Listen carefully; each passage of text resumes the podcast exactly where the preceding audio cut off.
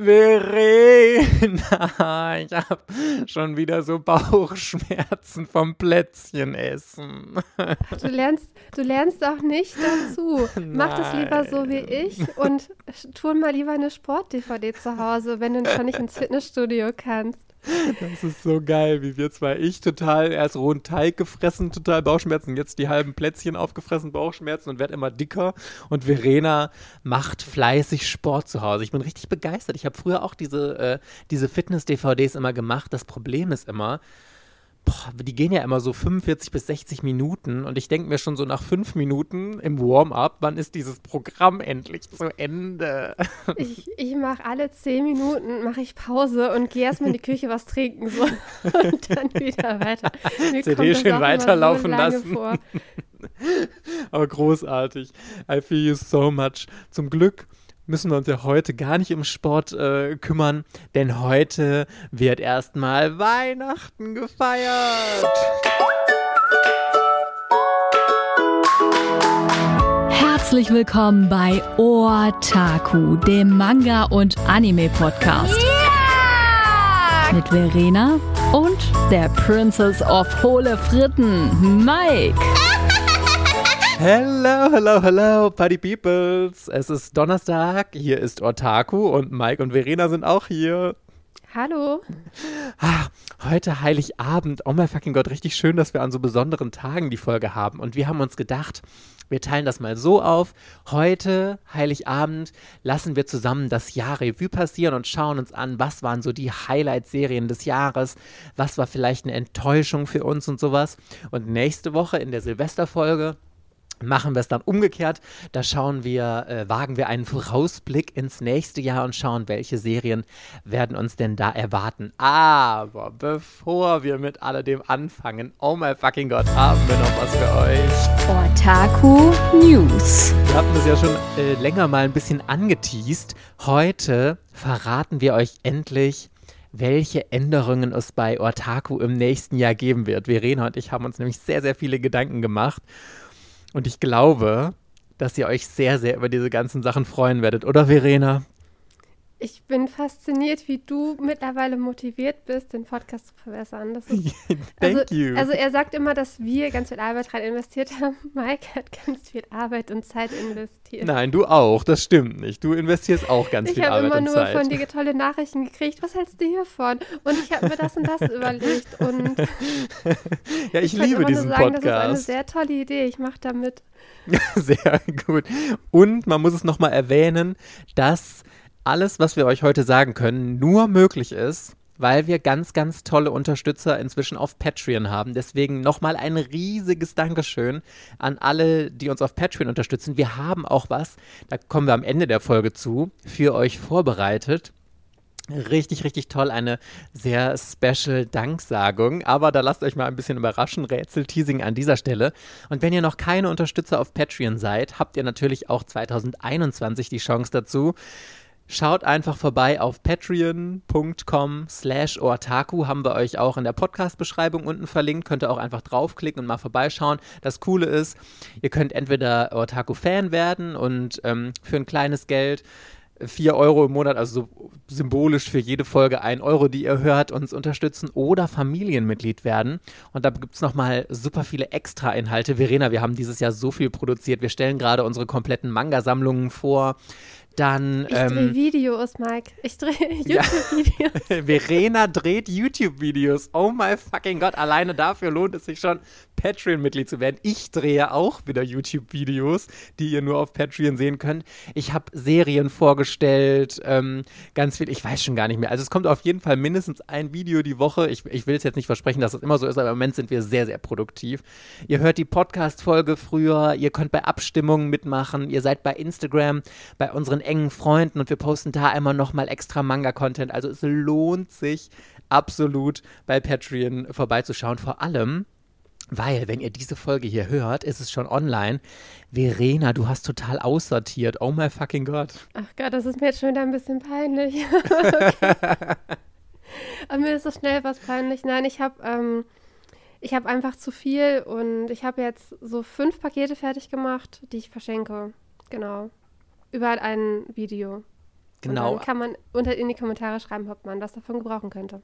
Genau, also das gilt noch bis äh, Anfang nächsten Jahres. Wenn ihr jetzt bis Anfang nächsten Jahres noch Patreon äh, werdet, dann könnt ihr bei dieser Verlosung auch mitmachen. Eins von Verenas richtig geilen übrigens. Also das sind total hochwertige Sachen. Da sind äh, Anime-Serien bei, so komplette Manga-Serien und sowas. Also das ist jetzt nicht irgendwie so ein kleines Ramschding, dass man da irgendwie einen einzelnen Manga verlost. Nichts gegen einzelne Manga-Verlosungsdinge, aber da Verena hat richtig krass geil aussortiert. Also es lohnt sich und ich sag mal so, die Chancen zu gewinnen sind sehr, sehr hoch. Also kriegt ihr euer Geld im Grunde direkt wieder zurück sozusagen. So, jetzt wollen wir aber zu den äh, Neuerungen kommen, bevor wir euch hier weiter loslüllern.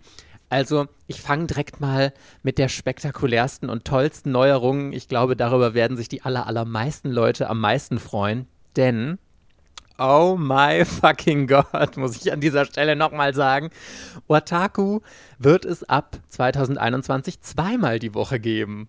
Verena, das wird richtig hart für uns. Äh, zwei Folgen die Woche, aber ich freue mich richtig drauf. Wir müssen einfach nur so organisiert sein, wie, so, wie wir sowieso schon die ganze Zeit sind. Absolut, absolut. Absolut. so, und es wird aber äh, nicht diese regulären Folgen, wie wir sie aktuell machen, äh, doppelt geben, sondern wir splitten das so ein bisschen auf. Und zwar wird es weiterhin donnerstags eine Folge geben. Das wird aber eine News-Folge, in der wir äh, unter anderem dann einen Manga der Woche vorstellen, aber dann auch über News reden. Was ist diese Woche oder in der vergangenen Woche so im Manga- und Anime-Bereich passiert? Wir diskutieren da ein bisschen drüber, weil uns ist aufgefallen, dass ganz oft, wenn wir Folgen produziert haben, wir 20 Minuten schnacken, bevor wir überhaupt mit dem eigentlichen Thema der Folge anfangen. Wegen Intro, dann gibt es noch einen Manga der Woche, dann gibt es noch eine News der Woche und so. Und das zieht sich alles und das ist echt schade. Und wir haben gedacht, boah, das ist ja fast verschwendet, wenn wir das nicht auslagern. Deswegen wird es eine News-Folge geben, die geht 15 bis 30 Minuten, sage ich jetzt mal, je nachdem, wie viel es halt so zu bereden gibt. Und die reguläre Podcast-Folge mit einem speziellen Thema, die wandert auf den Sonntag. Das heißt, ab 2021 bekommt ihr weiterhin donnerstags eine Otaku-Folge, wie ihr es gewohnt seid. Das ist dann halt eine News-Folge und ähm, mit einem Manga der Woche. Und am Sonntag Zusätzlich dazu bekommt ihr dann die reguläre Podcast-Folge mit einem speziellen Thema, über das wir reden werden. Ich freue mich da so drüber. Ich finde das eine richtig, richtig coole Änderung und ich hoffe, dass sich die meisten Hörer davon auch super freuen werden, oder Verena? Ja, wir brauchen jetzt einfach immer feste Aufnahmetermine. Yes, yes, da sind wir auch ganz motiviert. So, das ist aber noch nicht das Einzige. Die zweite große Neuerung ist, wenn ihr ab nächstem Jahr Otaku-Folgen anklickt, werdet ihr ein anderes Cover sehen, weil bis jetzt dieses billig und schlecht von mir. Spontan mal irgendwann der keine Ahnung von Grafik hat zusammelte, geklöppelte Cover.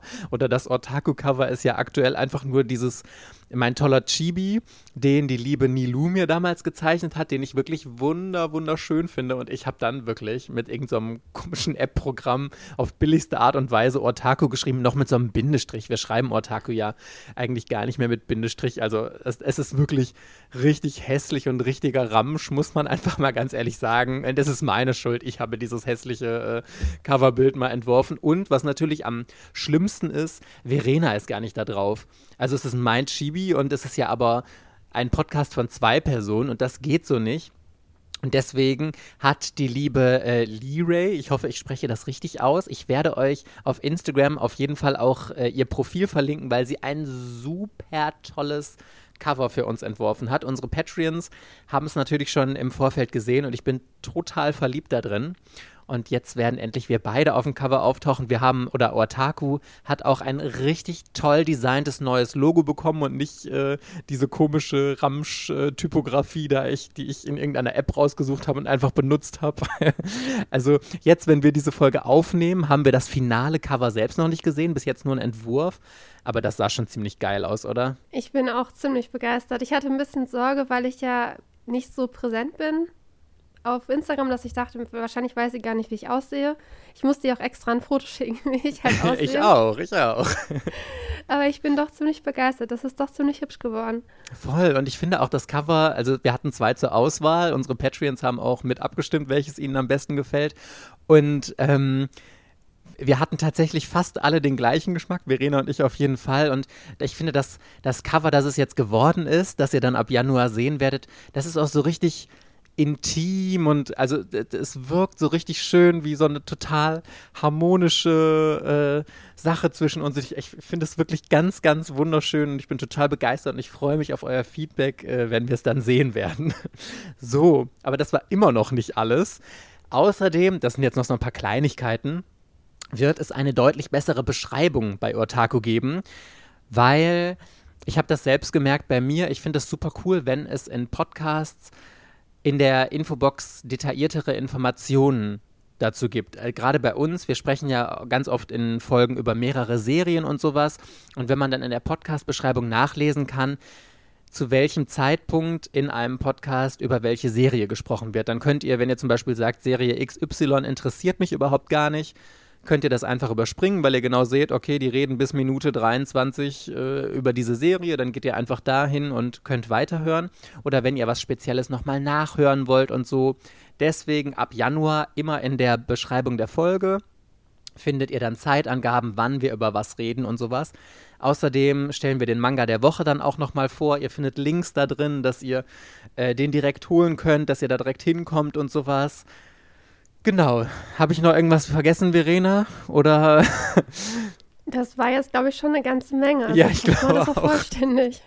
ja, ich freue mich auch richtig. Ich bin total motiviert, starte ich äh, ins nächste Jahr. Ich glaube, wir sind alle froh, wenn 2020 vorbei ist, weil äh, 2020 hatte auch ein paar schöne Seiten, aber ich glaube.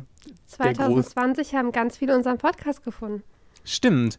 Das da sind ganz ist, viele neue ja, Hörer hinzugekommen. Ja, ja, das ist allein ein guter Grund, warum 2020 ein tolles Jahr war, weil viele hier sind und wir hoffen, ihr bleibt uns dann auch 2021 erhalten. Wir können auch schon mal ankündigen, wir hatten ja ähm, mit Joachim Kaps in der Folge den Start einer Reihe, dass wir die Manga-Verlage mal mit dabei haben. Wir haben fast alle Verlage auch inzwischen angefragt und wollen dann auch mit den anderen, wie zum Beispiel Tokyo Pop, ähm, Kase hat auch schon zugesagt, Manga kalt und sowas.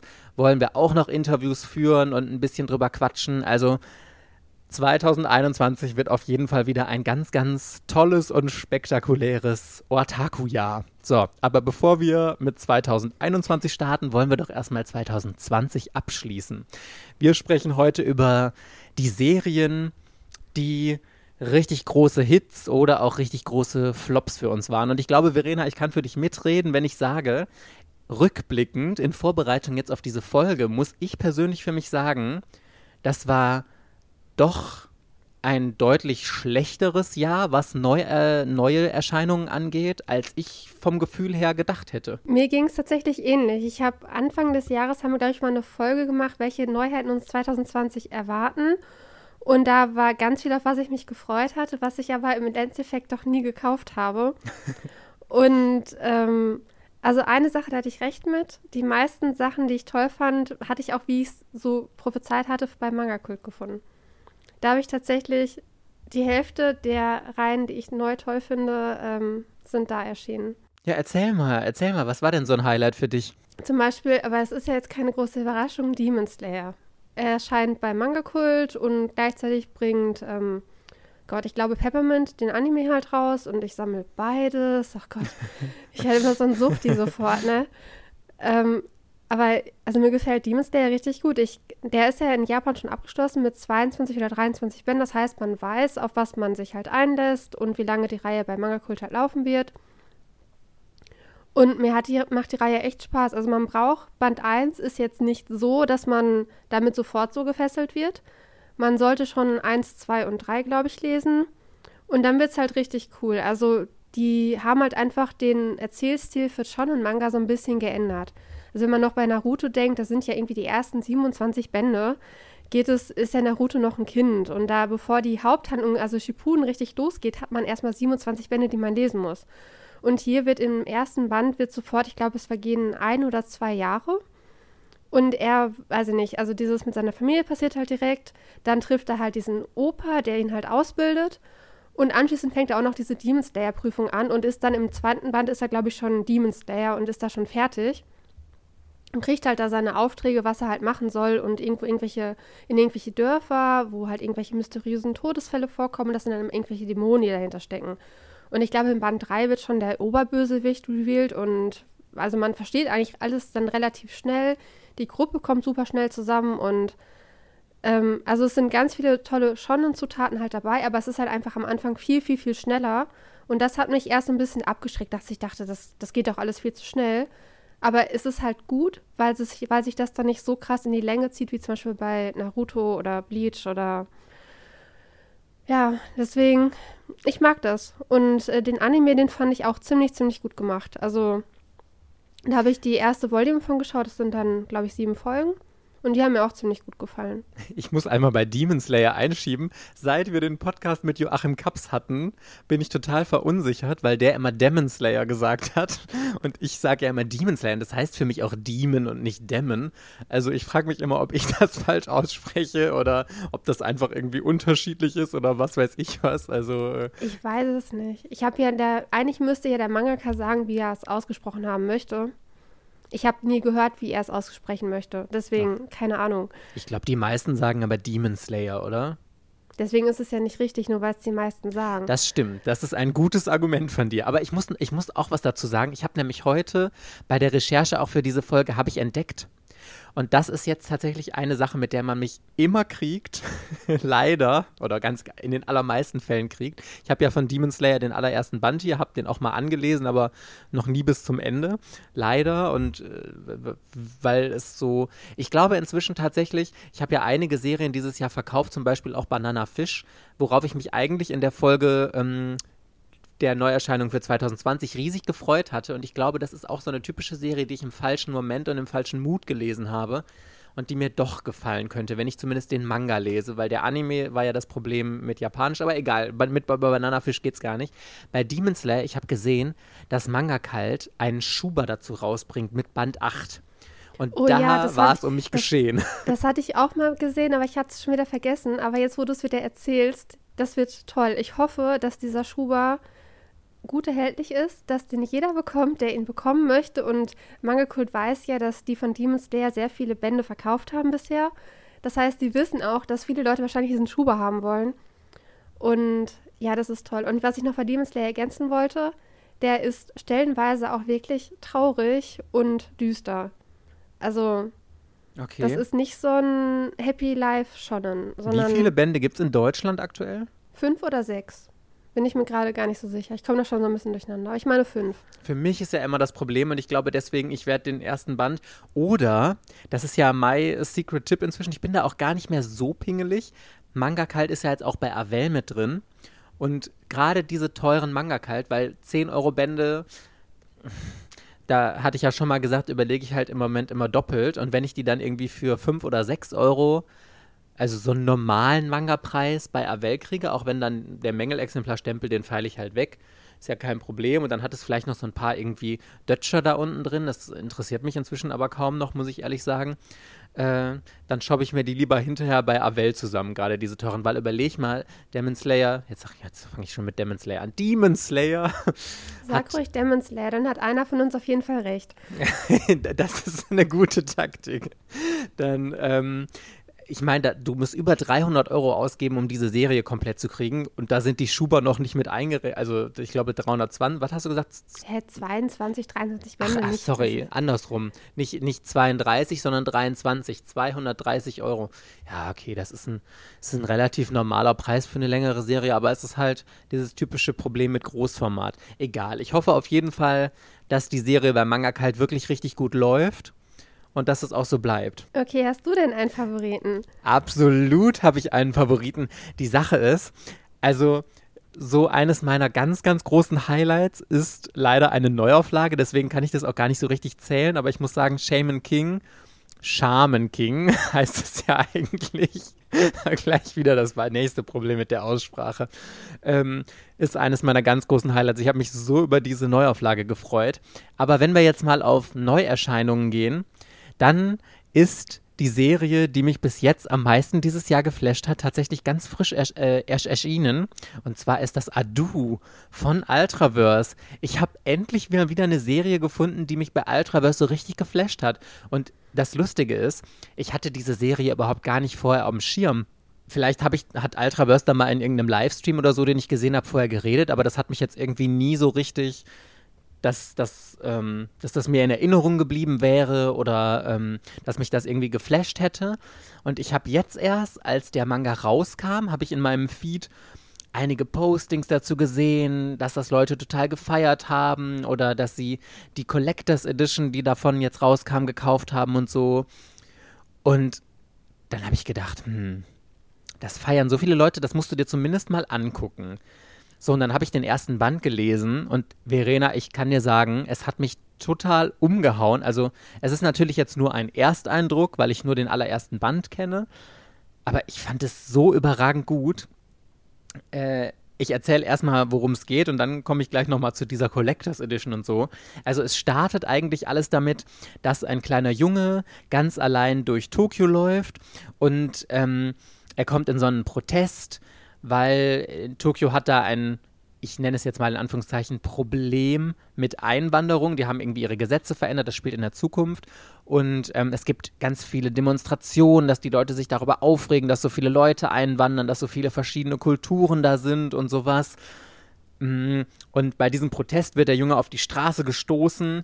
Ein LKW kommt auf ihn zugefahren und eine junge Frau kann ihn gerade noch retten, bevor er da überfahren wird.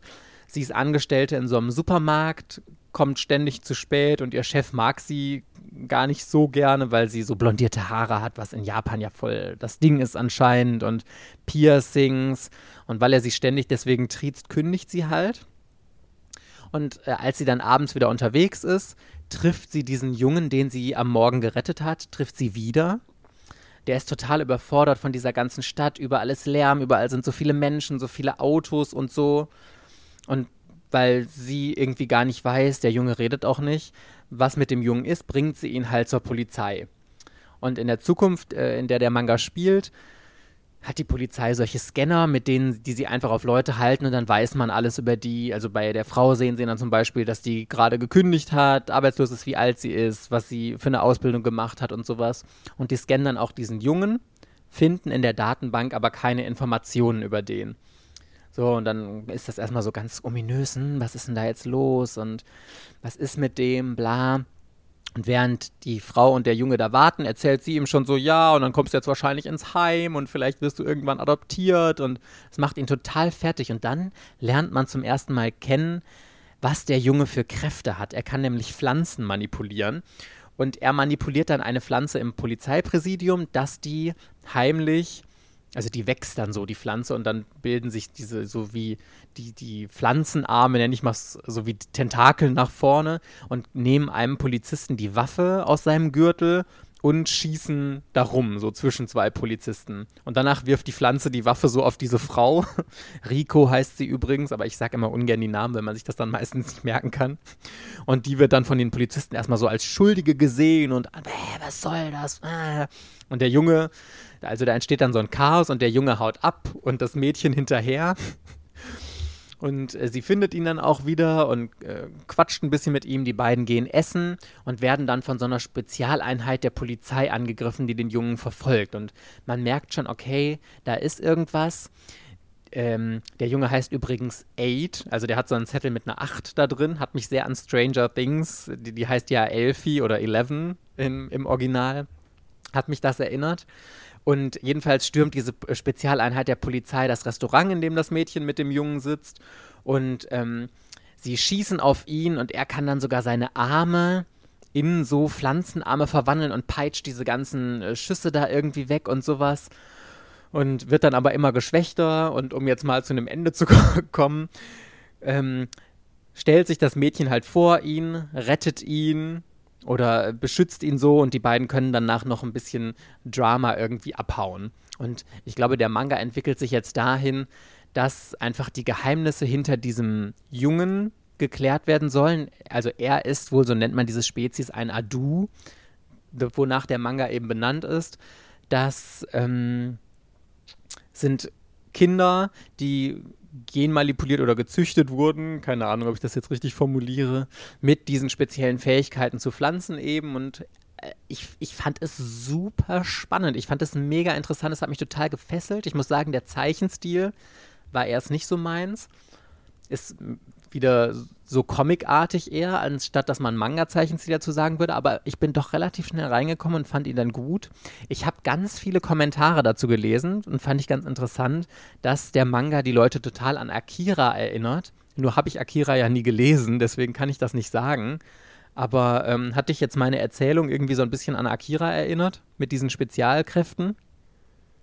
Bei Akira gab es auch so ähm, kleine Menschen, die so telepathische Fähigkeiten hatten und so Dinge schweben lassen konnten und sowas in die Richtung. Ja, also Oder- vielleicht geht es also schon so ein bisschen so. Die, es gibt schon, da gibt es schon eine Parallele. Ja, also das ist vielleicht einfach jetzt eine modernere Version von Akira. Und deswegen habe ich auch drüber nachgedacht, weil ich hatte ja, ich glaube, zumindest das erste Kapitel oder so von Akira mal gelesen, aber das hatte mich ja auch nicht getoucht. Und auch da wieder, ich habe das ganz oft, ich merke das immer wieder. Ich habe einfach, selbst wenn ein Manga großartig ist vielleicht und ich ihn vielleicht auch wirklich großartig finde, wenn ich den im falschen Moment anfange zu lesen, dann ist das schlecht. Deswegen muss ich mich mal öfter dazu zwingen, wirklich nur neue Serien anzufangen, wenn ich auch gerade im richtigen Mut dafür bin. Auch wenn sie dann einfach noch ein bisschen länger liegen. Auf jeden Fall Adu, großartig, großartig, großartig, zumindest vom Ersteindruck für mich. Aber, jetzt kommt das ganz große Aber. Ich finde diese Collectors Editions von Ultraverse viel zu teuer. Viel, viel, viel zu teuer. Das hatten wir schon bei Scarecrow kritisiert. Und hier ist es wieder das Gleiche.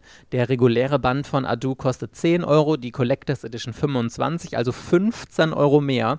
Da ist ein Poster drin, so ein Flicken, den man irgendwie auf die Jacke oder die Hose machen kann. Ich weiß nicht, ob das, das war ja mal irgendwie vor ewig und drei Tagen ein Trend.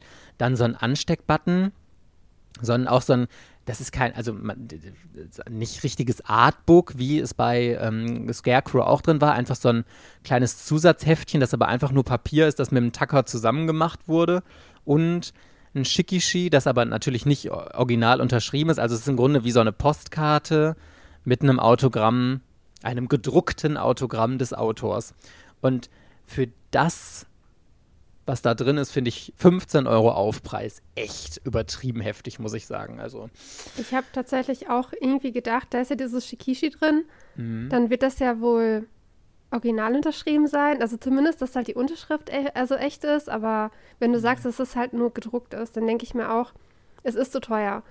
Und das hat uns Herr Krabs ja in der letzten, vorletzten Podcast-Folge erklärt, ja, dass das voll die, der Werbeclou halt ist. Also alle reden, haben über die Scarecrow Collectors Edition geredet und das war viel, viel, viel effektiver, als irgendwo eine Anzeige zu schalten und so darauf aufmerksam zu machen, weil durch diese Collectors Edition wurde halt medial auf Instagram und so total viel darüber berichtet, jeder wollte die halt haben.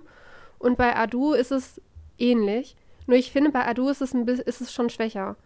Aber ich glaube, das liegt auch daran, dass äh, Ginzabo einen größeren Namen hat. Ja. Und die Mangaka von Adu kennt man ja nicht. Aber erzähl mir doch mal, Verena, was hast du denn noch so? Was war für dich noch eines der Highlights des Jahres? Relativ neu. Ich wechsle mal den Verlag, also von Egmont.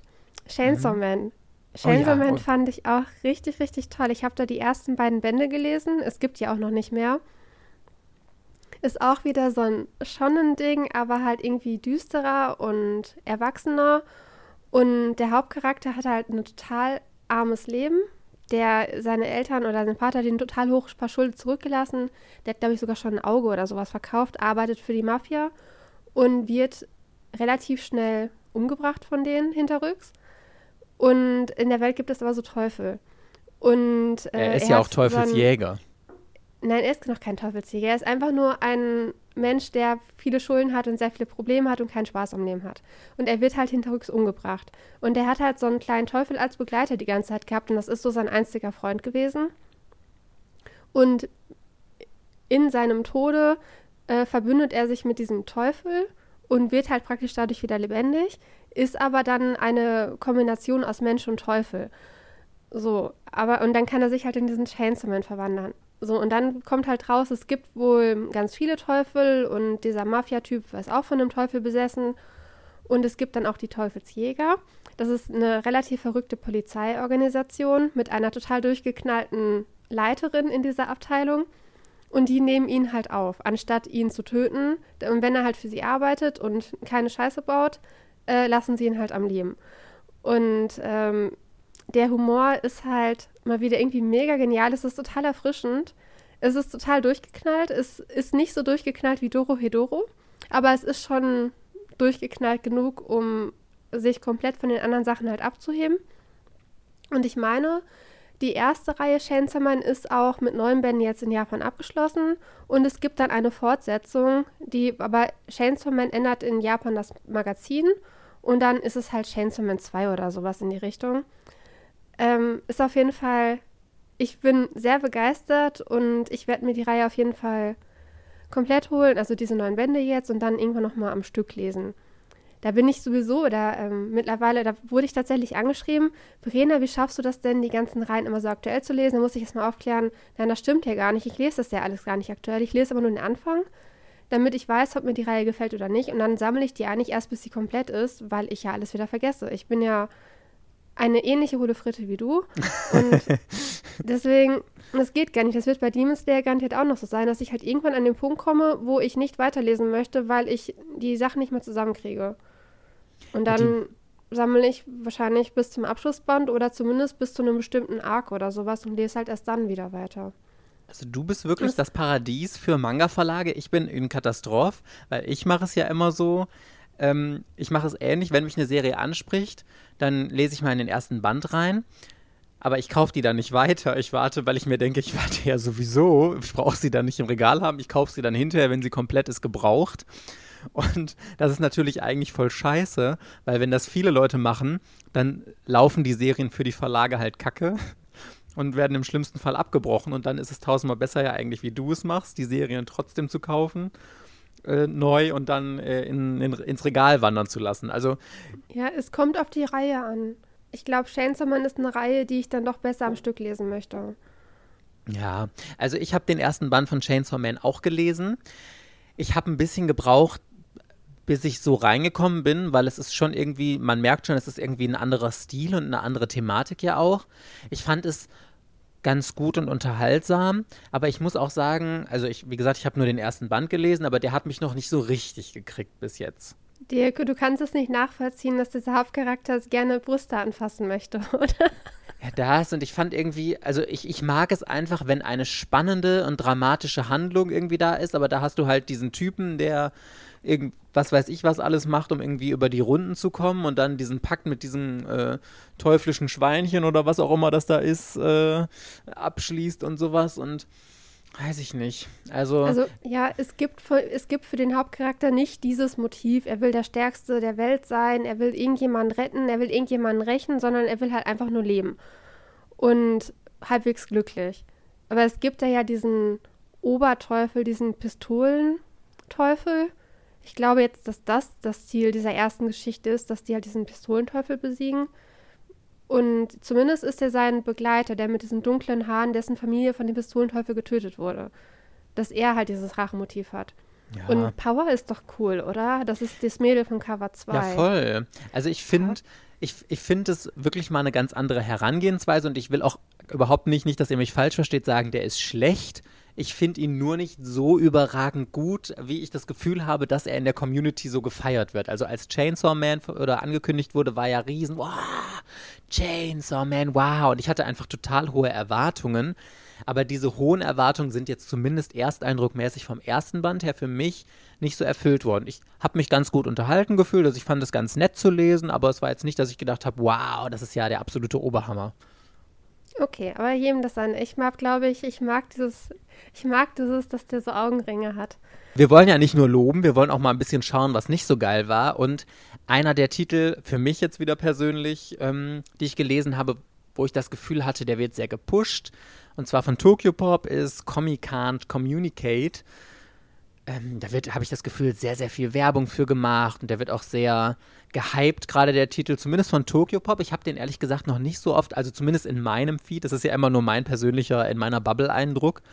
Ähm, aber ich habe mir gedacht, okay, wenn Tokyo Pop den so feiert, dann lese ich mal rein. Ja, hm, ich sag mal so, ich musste mich die ganze Zeit zwingen, weiterzulesen, weil ich ihn äh, wirklich relativ schlecht fand. Ich kann ja mal kurz zusammenfassen, worum es geht. Also, wir haben eine Privatschule, an die kommen immer nur in Japan die ganz elitären Schüler und ein oder unser Protagonist ist ein junger Mann, der kommt dahin, der ist eigentlich Normalo und dass so Normalos an solche teuren Privatschulen kommen, das kommt eigentlich relativ selten vor. Und ihm ist ganz wichtig, Anschluss zu finden und irgendwie äh, sich da zu integrieren in der Klasse, weil er halt dadurch, dass er ein Normalo in Anführungszeichen ist, sowieso schon einen schweren Stand hat. In der Klasse sitzt er dann eben neben Kommi, die für ihn so ist, wow, die ist ja äh, die Klassenschönheit überhaupt. Und wenn man neben der Klassenschönheit sitzt oder neben allgemein sehr beliebten, äh, beliebten Schülern, dann hat man anscheinend schon mal irgendwie einen Stein im Brett und so. Das Problem ist nur, unsere Kommi hat leider ein großes Problem. Dazu kommen wir dann später. Oder das verrät ja schon der Titel. Sie kann nicht kommunizieren. Äh, und dann gibt es am Anfang im Manga so eine Vorstellungsrunde. Alle stellen sich vor, machen das auch so ein bisschen albern und teilweise und werden dann auch richtig gefeiert. Und dann kommt Kommi nach vorne und schreibt einfach nur ihren Namen an die Tafel und setzt sich wieder hin und ist total verschämt und äh, alle lachen sie irgendwie aus. Und der Typ, den wir da begleiten, der kriegt das auch nur so eher mäßig gut hin und legt da eher so eine peinliche Vorstellung hin. Und damit haben die beiden schon mal den Stempel, oh je, oh je, oh je. Die kommen sich da, also die kommen sich nicht näher, aber die finden dann schon so ein bisschen zueinander, weil sie halt Außenseiter sind. Sie redet halt nur nicht. Und er spricht sie dann an, er hat da so, ein, so ist da sehr empathisch, sag ich mal, und fragt sie dann, ja, ähm, er, ihm wäre aufgefallen, dass sie da so schlecht mit anderen reden kann, woran das liegt und so, und sie soll das doch einfach mal aufschreiben. Und dann gibt es eine sehr witzige Szene, also ich fand sie jetzt gar nicht so witzig, aber ich glaube, sie sollte witzig sein.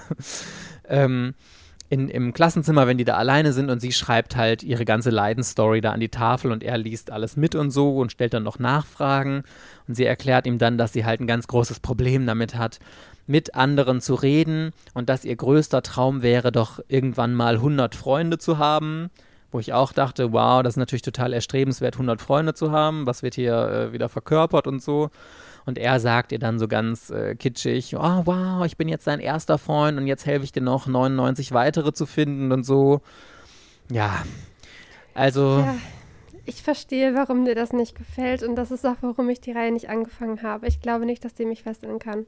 Nee, also ich muss auch sagen, ähm, den ersten Band fand ich jetzt relativ langweilig. Ich mag auch ehrlich gesagt das Konzept mit den Chapter nicht, weil die Chapter unfassbar kurz sind. Ich glaube so zehn Seiten nur und irgendwie es ist ja immer so eine, so eine schon so eine Handlung, ein Handlungsstrang, der in einem Chapter abgefrühstückt wird und wenn du nur zehn Seiten hast, da kannst du ja nichts drin erzählen. Also da, wenn das Chapter gerade angefangen hat, ist es ja schon wieder zu Ende und dann wird einfach sehr viel mit platten Witzen gearbeitet und irgendwie sowas und es ist sehr albern und weiß ich nicht. Also ich muss leider sagen, das war eine relativ große Enttäuschung für mich, die Serie und die kann ich wirklich gar nicht empfehlen, obwohl ich gesehen habe, dass ähm, der Manga super viele Bände in Japan hat. Ich glaube 19 Bände aktuell in Japan und läuft noch. Also das scheint da relativ gut anzukommen. Vielleicht ist das eher, wenn man, wenn man die Thematik dahinter so kennt oder sich mehr mit Japan auskennt, dass man das ganz gut findet. Aber ich glaube, der richtet sich dann auch eher an jüngeres Publikum. Und wie gesagt, also mich hat er jetzt überhaupt gar nicht angesprochen. Also ich glaube auch, dass äh, Comic Can Communicate für das Genre Comedy in diesem vier, das ist ein Vier-Panel-Comic, ne?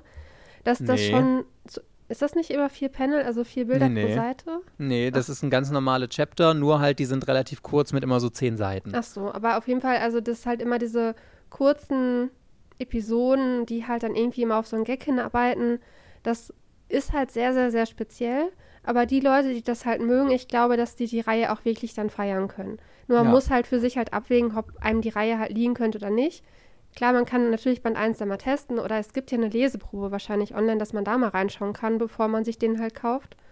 Ich hoffe, dass der bei Tokipop gut läuft, weil wenn du sagst, schon 20 Bände in Deutschland, in Japan meine ich, dann und der nicht läuft, dann wartest du ja hier in Deutschland wieder Ewigkeiten, bis, ja. äh, bis du den Stand da von Japan eingeholt ja. hast.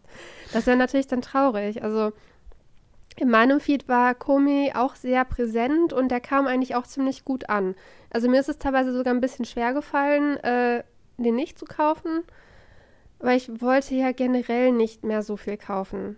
Deswegen habe ich das dann geschafft. Hast du ja auch aussortiert, ja. Ich habe aber dank der lieben Punchy, habe ich jetzt schon wieder andere Reihen von Tokyo Pop, die ich gerne hätte, die 2020 erschienen sind. Unter anderem Lovesick Ellie. Okay. Ich habe da noch nicht reingelesen, aber davon gibt es mittlerweile drei Bände. Und sie ist wohl irgendwie in irgendeinen Typen total verknallt und postet das irgendwie anonym auf Twitter oder sowas und er kriegt das, glaube ich, raus. Ist, glaube ich, so der Plot. Mhm. Aber das klang halt voll gut. Und sie meinte, das ist auf einmal jetzt schon in ihren Top 10 Romans Shoujo-Manga, die sie niemals wieder hergeben würde. Ich dachte so, krass. was? Ich will diesen Manga jetzt lesen. Aber ich, jetzt ist halt der Zeitpunkt, ihn zu bestellen, ein bisschen ungünstig wegen den Feiertagen, weil sie halt nicht, wann ich wo bin und wo ich ihn hinliefern lassen soll. Aber so viel zu Tokyopop. Und Tokyopop hat einen ganz tollen Einzelband rausgebracht, Golden Sparkle. Ja, habe ich in deiner Story gesehen. Da hast du richtig von ja, geschwärmt, ne? Ich war richtig begeistert. Also der hat mich so vom Stil so ein bisschen an Kotetsuko Yamamoto erinnert und von ihr vergötter ich ja alles, was sie so macht. Der ist halt irgendwie total süß, aber gleichzeitig ist halt auch richtig viel Geschichte halt drin und es ist halt einfach nur ein Typ, der, also irgendwie wird ihm vom Kindheit ähm, eingetrichtert, du musst total nett zu Mädchen sein und bla bla bla. Und dann lernt er halt irgendwie so ein paar Mädchen kennen und das sind halt alles total die dummen Bitches, so ungefähr. Und total hinterhältig. Und dann kann er halt mit Mädchen nichts mehr anfangen. Und aus irgendwelchen Gründen kann er auch mit sexuell, Sexualität und so generell nur nicht so viel anfangen und ist total grün hinter den Ohren. Und äh, dann hat, kriegt er halt so einen besten Freund. Und der klärt ihn dann so ein bisschen auf. Also irgendwie, ich weiß nicht, ich fand das, ich fand das mega süß. Mich hat die, dieser Band mega gut unterhalten. Es ist ja nur ein Einzelband leider. Aber ich habe, also es, ich konnte einfach nicht genug von diesem Band kriegen. Der war richtig toll zu lesen und die Zeit verging halt wie im Flug. Und das habe ich selten bei Einzelbänden. Gehe immer so, wir noch so viel. Und ja, aber den fand ich richtig toll. Also den endlich mal wieder ein guter Boys Love Einzelband, wo ich sagen könnte, den kann man gut lesen. Ich habe mir den lustigerweise, als ich den in deiner Story gesehen habe, also ich habe den noch nicht gekauft, aber ich habe mir den angeguckt danach und als ich so den Klappentext durchgelesen habe, habe ich noch gedacht, ja, das klingt jetzt erstmal so nach äh, einer typischen Boys Love Standard Story. Aber weil du den so gefeiert hast, habe ich gedacht, ja, könnte tatsächlich mal interessant sein. Ich habe schon wirklich sehr, sehr lange keinen so standardmäßigen Boys Love Einzelband gelesen und ich glaube, ich hätte da inzwischen sogar mal wieder Lust drauf. Die Sache ist nur, ich habe so viele hier noch rumstehen, die ich irgendwann mal in irgendwelchen Eskapaden gekauft habe. Obwohl andererseits, wenn ich drüber nachdenke, wäre es natürlich auch verschenkt, wenn ich schon richtig Lust darauf habe, jetzt irgendwas zu lesen, was ich hier sowieso rumstehen habe, was mich vielleicht nicht so hypt, anstatt irgendwas zu lesen, was mir vielleicht richtig gut gefallen würde. Hm. Ja, also man muss es eigentlich immer dann lesen, wenn der richtige Moment ist. Und ich sollte jetzt eigentlich in eine Buchhandlung gehen und mir Lovesick Ellie 1 bis 3 kaufen. und das dann direkt lesen. Und nicht erst, keine Ahnung, mit den Januar-Neuheiten bestellen, wenn ich dann schon wieder zig andere Sachen zu tun habe. Das ist echt das Beste, was man machen kann, finde ich immer, weil dann hast du so einen, so einen Fluss, finde ich. Wenn du dir eine Serie, also wenn du bist auf eine Serie gehypt, du gehst in den Laden oder du bestellst sie dir online, kaufst sie und liest die dann direkt. Weil irgendwie ist das scheiße, sag ich jetzt mal, wenn dieser Fluss unterbrochen wird, wenn du es kaufst, dann erstmal ins Regal einsortierst oder so, weil dann ist es erstmal irgendwie aus deinem Blickfeld oder so. Bei, oder ich habe ja die schlaue Taktik, ich lege mir, ähm, wenn die Sachen ins Regal wandern, dann weiß ich eigentlich von vornherein schon, okay, das wird jetzt erstmal 20 Jahre dauern, bis ich die überhaupt irgendwann lese, falls es überhaupt dazu kommt. Oder ich lege sie an mein Bett das Problem ist, ich habe an meinem Bett inzwischen, ich lege immer meine Handys abends auf den Stapel, habe ich bestimmt so einen Stapel aus 20 Mangas, was ja auch nicht unbedingt der Sinn der Sache ist. Und ich lese dann jeden Morgen irgendwie ein, aber ich lege da auch ständig irgendwas Neues zu. Aber, Verena, ich kann dir sagen, was mein Next Big Project ist, nachdem ich ja jetzt hier, wir haben ja unsere Buddy Reads beendet, wir hatten ja mit unseren Patreons zusammen Mermaid Saga und Romiko Theater gelesen. Und ich hatte dann äh, abstimmen lassen. Ich habe so ein paar Serien rausgesucht, als wir letztens den Livestream auf Instagram zu, äh, zusammen gemacht haben. Ähm, und ich habe meine Regale ja aussortiert und einsortiert. Dann habe ich vier Serien rausgesucht, die ich schon ewig lange im Regal stehen habe, die ich unbedingt mal lesen will. Und die Patreons haben abgestimmt dafür, dass ich Kingdom Hearts endlich mal lesen werde. Und ich bin so gespannt, weil das ja so my Passion überhaupt ist, Disney meets Manga, meine großen Leidenschaften vereint und also der liegt ganz oben auf meinem Stapel und ab morgen vielleicht oder übermorgen werde ich auf jeden Fall anfangen, den zu lesen. Da freue ich mich sehr, sehr, sehr, sehr, sehr, sehr drauf. Aber äh, der ist nicht aus 2020. Ich will mal noch so ein paar Sachen erwähnen, ähm, die für mich 2020 trotzdem ganz große Highlights waren. Ich will nur nicht so detailliert darauf eingehen, weil wir sie halt in anderen Podcast-Folgen und da ihr ja treue Leser, äh, Le äh, Hörer seid, nicht Leser, treue Leser seid ihr auch wahrscheinlich, treue Manga-Leser, aber bei uns Hörer, ähm, haben wir da schon so oft drüber gesprochen, deswegen muss ich da, glaube ich, nicht mehr so zu sagen. Green Garden von der wunderbaren Susanne Jöschkun war für mich auch ein ganz, ganz großes Highlight. Dann ähm, Scarecrow natürlich oder Solo-Leveling war für dich wahrscheinlich sogar noch viel mehr ein Highlight, als dass Ja. ich es gut fand. Ich fand es ja jetzt so. Ja, bei mir so auf, in den Top 5, glaube ich, auf jeden Fall.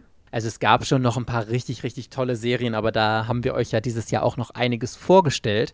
Ich will jetzt noch ähm, einen Manga kurz vorstellen und dann kommen wir natürlich auch noch zu Anime. Das wird wieder eine richtig lange Folge, wie ihr merkt heute. Leveling Platz 3. Äh, nicht Platz 3 in den Top 3. Ich, kann mich noch nicht entscheiden. Ich glaube Platz 2. Von All-Time-Mangas oder für dieses Jahr nur? Für dieses Jahr. Und Platz 1 kommt noch oder hast du uns den schon verraten? Äh, Platz 1 wäre Twittering Birds Never Fly. Platz 2 Ah, Solo okay. Leveling. Platz 3 Demon Slayer. Hm, okay, krass, dass du So. Twittering Birds Never Fly sogar auf Platz 1 hast. Das, da bin ich ganz fasziniert, muss ich sagen.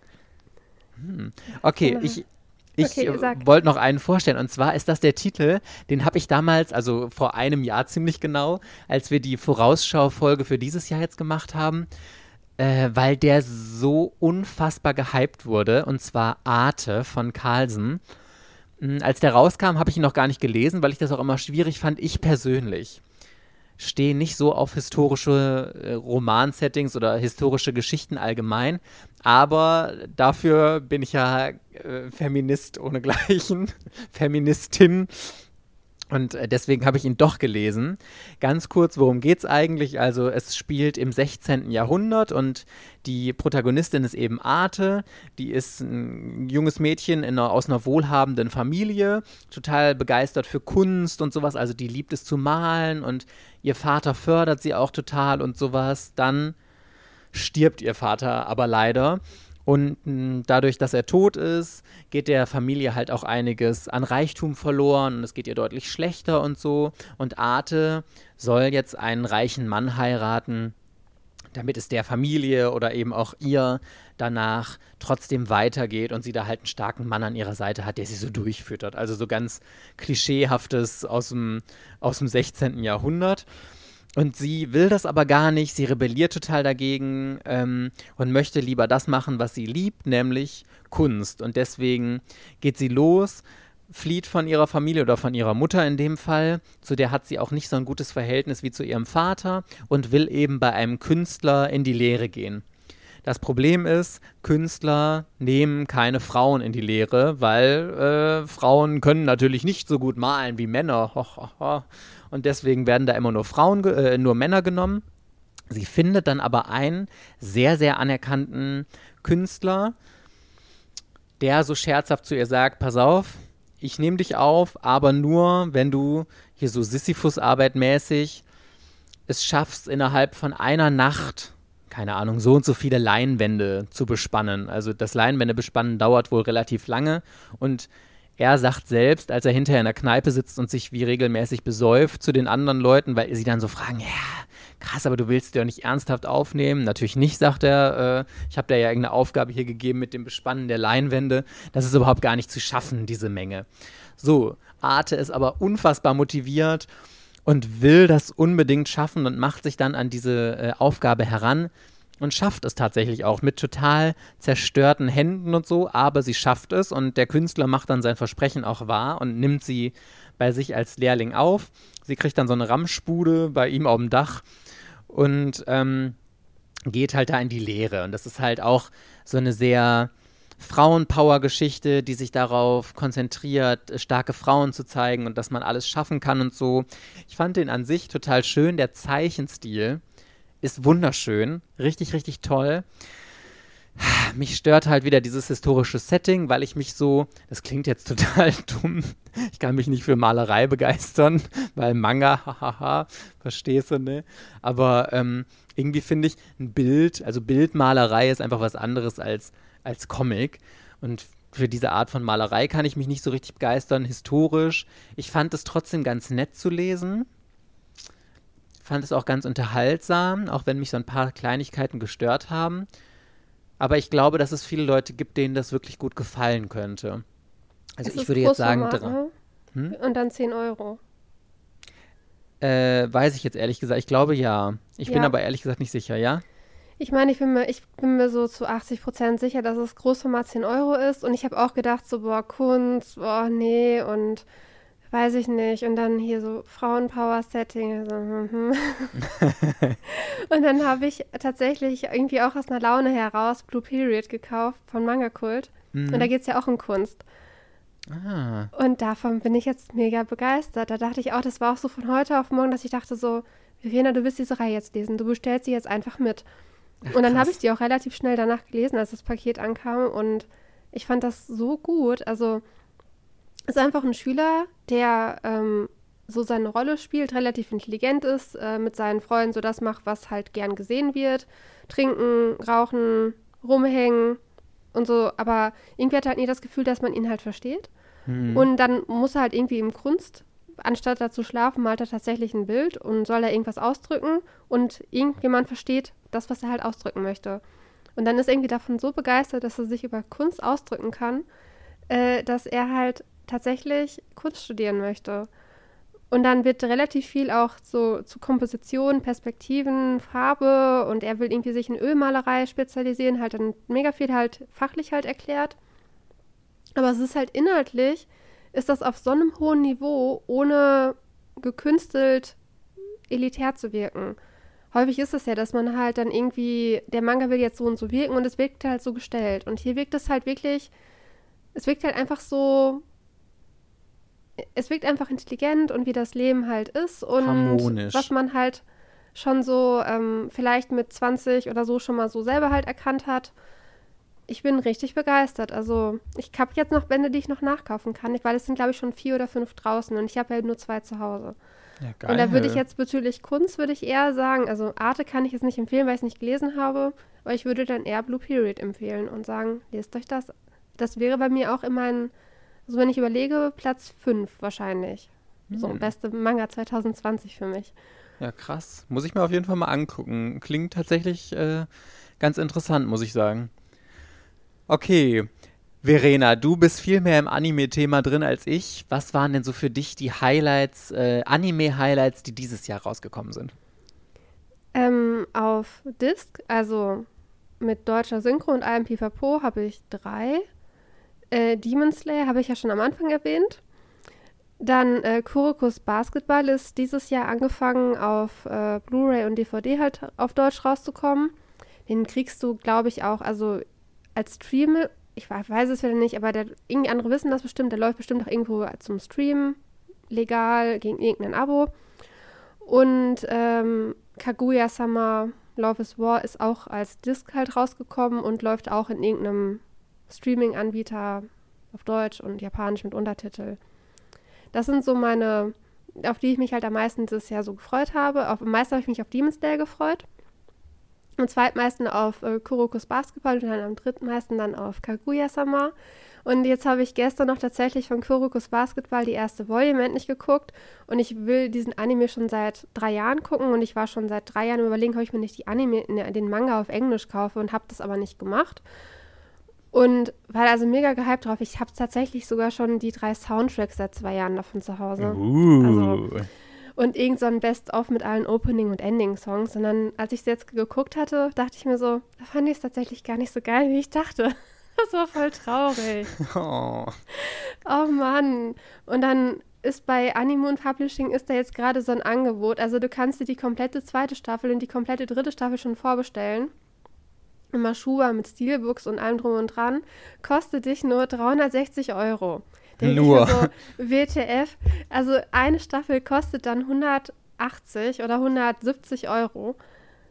Und das ist so unfassbar teuer, ne? Dass du dir diesen scheiß Anime da komplett mit, es sind drei Staffeln, dass du die drei Staffeln komplett zu Hause hast. Und dann dachte ich mir beim Gucken, also es geht halt einfach um eine Schule, also um Schüler, die Basketball spielen, ne? Also, aber es ist halt wohl tatsächlich, ich bin ja immer noch so in meiner Findungsphase, was ich bei Anime toll finde und was ich nicht toll finde. Und das ist, glaube ich, der Zeichenstil, den ich nicht so schön finde. Dieses, äh, keine Ahnung, 2010er Bishonnen oder was das auch immer ist, die haben halt alle dann diese strähnigen Haare. Auf jeden Fall äh, merkt man halt jetzt mittlerweile, die neuen Animes haben halt auch Stile, die 2020 modern sind. Und aber dann, wenn du diese Retro-Animes guckst, wie Legend of the Galactic Heroes und so, das ist ja auch wieder so, oder Lady Oscar, das ist ja auch wieder ein eigener Stil. Oder City Hunter, Katzenauge. Das liebe ich auch. Und bei den neueren gefällt mir, kann ich noch nicht genau sagen, was mir gefällt, aber Kurokus, Kurokus Basketball war jetzt so, ist wohl offensichtlich ein Zeichenstil, den ich nicht so schön finde. Und dann haben die auch noch so hässliche Schatten unterm Kinn. Also die haben unterm Kinn halt einfach so abgetrennt zwei Striche mit so schraffierte schwarze Striche drin. Ich dachte die ganze Zeit, ich habe das, ich habe jetzt fünf Folgen gesehen und ich musste die ganze Zeit auf diese schraffierte Fläche gucken und dachten, Mann, ist das hässlich. Und dann haben die auch ganz häufig dieses, dass ich dachte, ist das von Toei Animation, dass sie wie Pfannkuchen aussehen. Nein, ist es nicht. es ist tatsächlich von dem Studio, was Attack on Titan Staffel 2 und so gemacht hat. Da denke ich so, was geht denn da ab, Mann?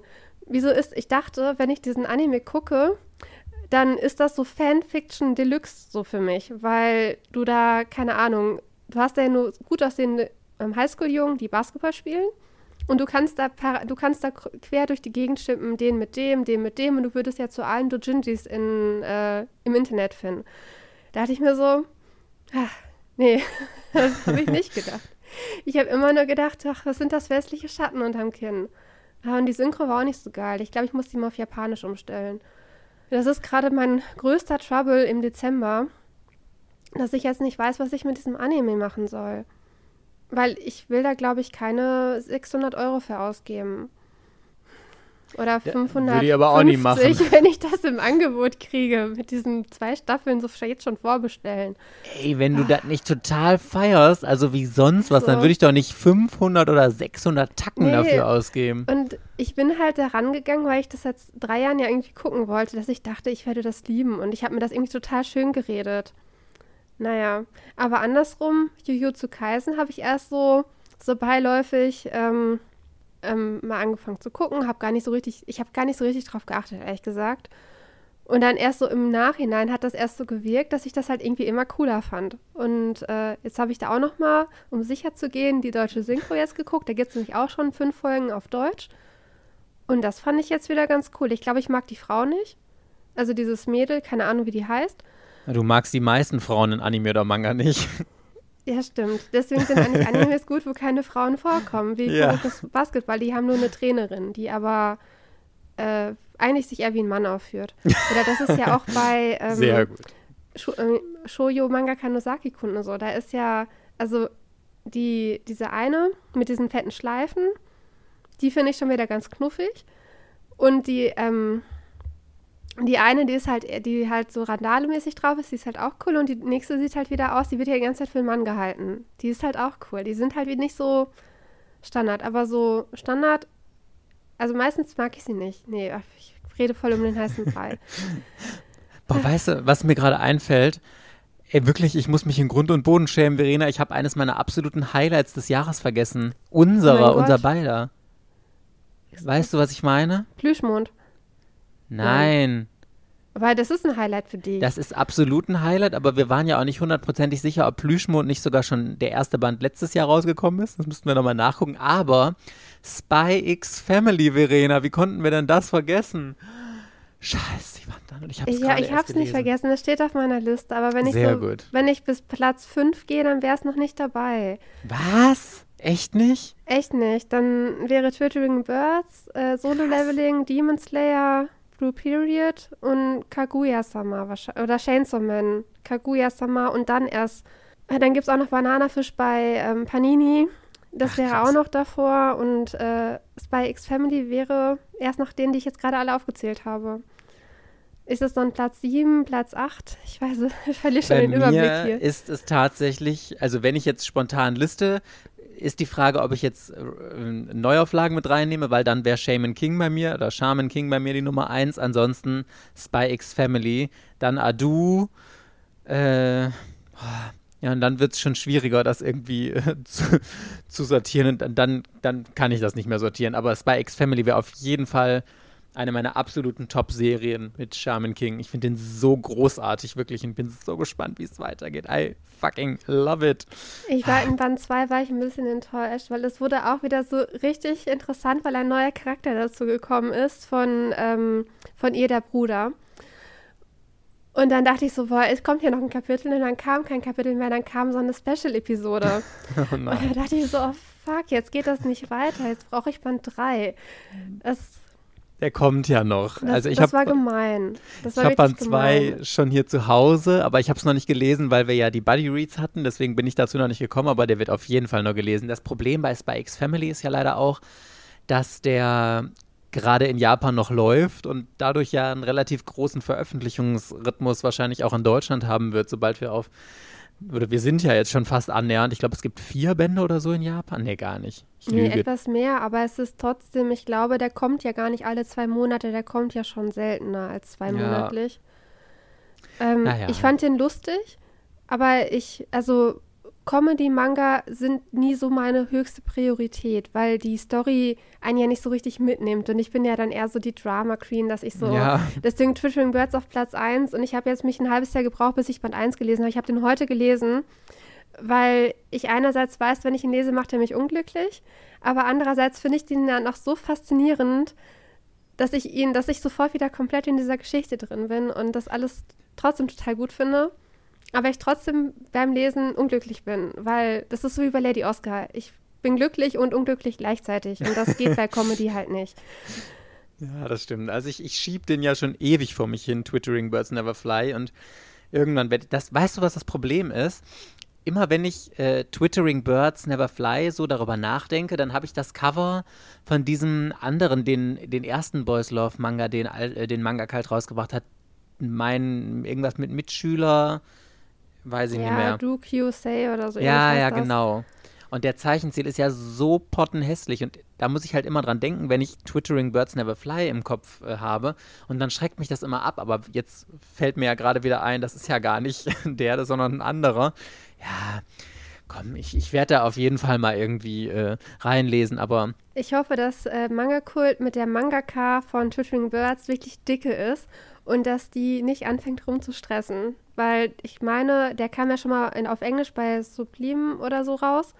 Und da war bis Band 3 und dann war Ende. Und dann ging das ab jahrelang nicht weiter. Und die haben eine ewig lange Pause, weil irgendwelche Probleme mit Japan, glaube ich, waren und mit Lizenzen oder okay von dieser Mangaka. Und die soll schwierig sein. Das ist Okay. wohl so äh, Naoko Takeuchi 2.0 im Boys Love Bereich. Und deswegen hoffe ich halt wirklich, dass, äh, dass das läuft. Also, dass da keine Verzögerungen entstehen. Also, Band 1 war top übersetzt. War wirklich gut übersetzt. Kann ich schon was sagen? Ja, ich habe alles verstanden. Ich habe auch gemerkt, was ich im Englischen alles nicht verstanden habe. Oh, diese Dialoge, ey, die machen einen wirklich fertig. Also, ja. das ist. Das ist du hast noch nie sowas gelesen. Es würde auch, es hätte auch sehr gut zu Ultraverse gepasst. Ich verspreche, ich werde mal reinlesen. Okay, so bevor wir jetzt zum Abschluss kommen, hatten wir ja am Anfang schon angekündigt, dass wir noch was als kleines Dankeschön, so eine Art Danksagung für unsere Patreons vorbereitet haben. Können wir dafür bitte ein bisschen stimmungsvolle Musik haben?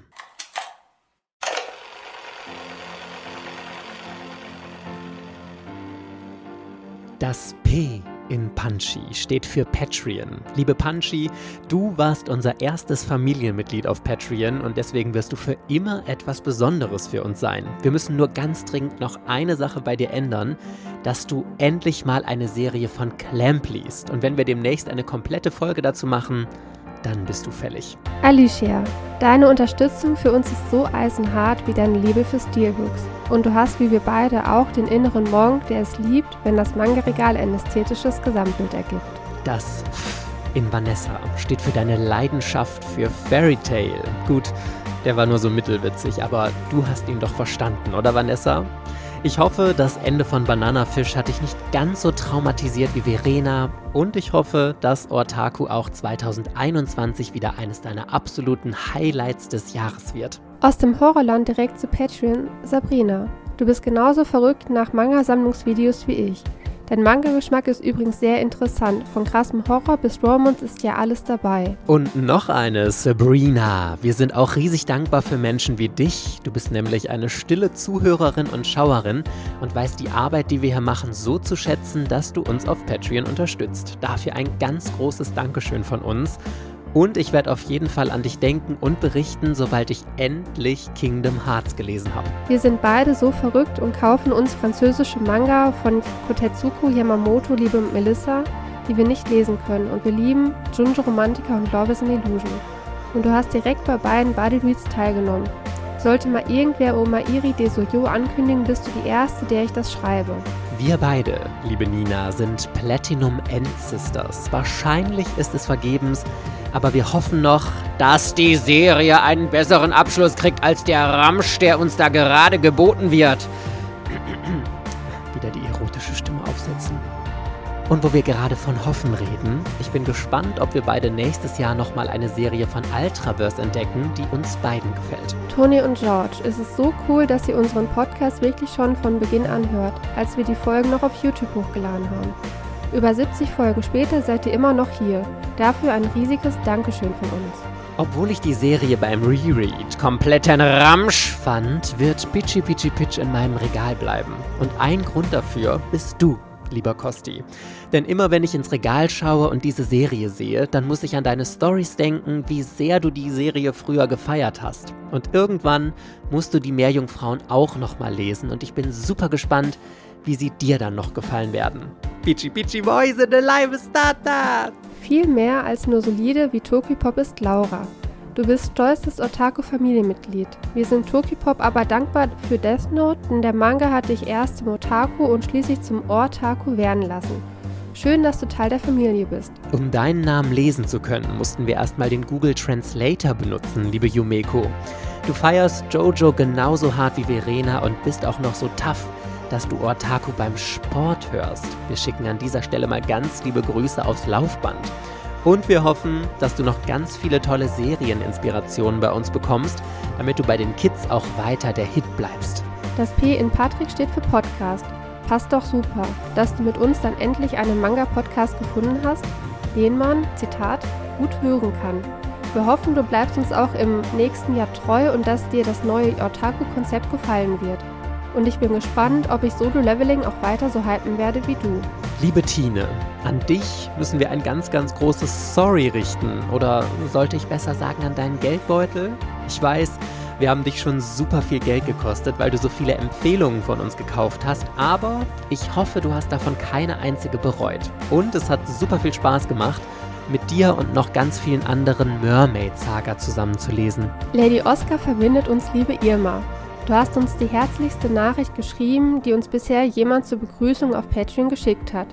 Toll zu sehen, dass wir beide im Mix die perfekte Mischung aus Manga-Leidenschaft und LGBTQ-Interessen bieten können. Wir beide, liebe Kim, teilen nicht nur unsere Leidenschaft für Manga, sondern auch für Harry Potter. Und wenn ich mich nicht irre, dann auch noch für Disney, London und vieles mehr. Das zeigt auf jeden Fall, dass du extrem guten Geschmack hast. Und umso dankbarer bin ich, dass du Ortaku Familienmitglied geworden bist. Deine Bright Sun Dark Shadows Empfehlung ist übrigens nicht vergessen und wird auf jeden Fall noch gelesen. Liebe Adrienne, wir freuen uns riesig, dass dir unser Content so gut gefällt und du uns deswegen auf Patreon unterstützt. Wenn jemand so richtig gut über alle News im Manga-Bereich informiert ist, dann Leila aka Tuya86. Richtig cool, was du für ein riesiges Wissen hast und es macht super viel Spaß mit dir zu diskutieren, weil du immer offen und ehrlich deine Meinung sagst. Du bist auf jeden Fall eine ganz große Bereicherung für uns auf Patreon. Die liebe Zadele war eine unserer ersten Patreons und hat uns damals geschrieben, sie sei gespannt, wie sich Patreon auf den Podcast auswirkt. Hier die Antwort. Dank euch können wir nämlich jetzt viel mehr auf die Beine stellen und euch noch mehr Content anbieten. Als großes Dankeschön auch für deine Unterstützung. Sehr cool. Übrigens der Vergleich, dass man nur auf einen Döner im Monat verzichten muss, um Autarko unterstützen zu können. Sarah, aka Ozymandias. Ich hoffe, ich habe das richtig ausgesprochen. Du vereinst wirklich alles, was einen richtigen Otaku ausmacht. Deine Cosplays auf Insta sind mega cool. Du liebst K-Pop, hast viele Mangas auf Japanisch, spielst Games wie Fire Emblem und sammelst auch noch Figuren. Und was ich so von deiner Manga-Sammlung gesehen habe, hat mir sehr gut gefallen. Liebe Julia Angel Hikari, du hast mir eines voraus. Du warst mir eindeutig voraus, dass man Joachim Kaps nicht siezen darf. Und freust dich ebenso auf eine deutsche Veröffentlichung von BJ Alex wie ich. Lukas, es hat super viel Spaß gemacht, dass du dich bei unserem Rumiko Theater Buddy Read so eingebracht hast. Ich hoffe, es folgt schon ganz bald der nächste. Und ich finde es ganz toll, dass du allgemein so ein unfassbar aktives Mitglied bei unserer Community, aber auch allgemein für Bookstagram bist. Unser geheimnisvollster Unterstützer auf Patreon, Vitaminvogel. Du bist ein stiller Beobachter, aber wir bedanken uns riesig für deine Unterstützung. Immerhin eine Sache wissen wir über dich. Du hast zwei Jump-Magazine zu Hause, die du nur gekauft hast, weil Black Clover auf dem Cover ist. Zum Glück bin ich nicht die einzige hohle Fritte, liebe Melon Panina. Du bist ja auch ganz gerne mal sehr verplant, wie zum Beispiel, als du Rainbow Days gekauft und es für einen Boys Love Titel gehalten hast. Und wir beide sind ja noch durch was ganz Besonderes verbunden. Immerhin heiratest du nächstes Jahr an meinem Geburtstag. Das kann nur toll werden. Yvonne aka Rico, du hast nicht nur eine Leidenschaft für Mangas, sondern auch für Tollfotografie. Und dabei kommen echt richtig coole Bilder raus. Wir freuen uns schon auf das nächste Jahr mit dir. Markus, du hast fast so viele Instagram-Kanäle schon gehabt wie ich. Deinen aktuellen verfolge ich aber super gerne und bin ganz sicher, dass du mich da auch schon sehr bald influenzen wirst. Und danke, dass du dir wirklich die volle Dröhnung gegeben hast und direkt bei beiden Buddy Reads dabei warst. Trotz kleinem Studentengehalt war es dir wichtig, unseren Podcast zu unterstützen, lieber Niklas. Dafür können wir nur ein ganz großes Dankeschön sagen und hoffen, dass du uns auch weiter erhalten bleibst und dass du dein Masterstudium bald hinter dir hast. Du bist wirklich was ganz Besonderes, liebe Pia. Du hast mich auf YouTube gefunden, als ich 160 Abos hatte. Und heute bist du immer noch hier und hörst den Podcast. Und das macht mich wirklich sprachlos. Und ich drücke dich ganz fest digital auf die Entfernung möchte mich aber auch nochmal entschuldigen, dass du auf deiner Wunschliste wegen uns so viele vergriffene Mangas stehen hast. Aber wir drücken beide ganz fest die Daumen, dass du diese Serien irgendwann und irgendwo zum Schnäppchenpreis finden wirst. Noch eine geheimnisvolle Unterstützerin. Danke, dass du bei Patreon dabei bist, Jessie. Und wir hoffen, dass wir dich nächstes Jahr noch besser kennenlernen dürfen. Das gleiche gilt für euch, Sarah und Claudia. Ihr seid ganz frische Unterstützerinnen von Ortaku. Riesiges Dankeschön dafür und auf ein tolles nächstes Jahr. So, Party Peoples, das war's für heute. Unsere Heiligabend-Folge von Ortaku, die vorletzte Ortaku-Folge 2020. Wir freuen uns äh, riesig, wenn ihr nächste Folge, ne, ne, wenn ihr nächste Woche in der nächsten Ortaku-Folge dabei seid. Wünschen euch natürlich ein wunderschönes Weihnachtsfest, auch wenn es dieses Jahr in einem sehr reduzierten Kreis stattfinden wird. Aber wir hoffen, es wird ein trotzdem grandioses Fest und dann, dass wir uns nächste Woche in der aller, aller, allerletzten Folge 2020 wiederhören. Bis dann, ihr Lieben. Tschüss. Ciao.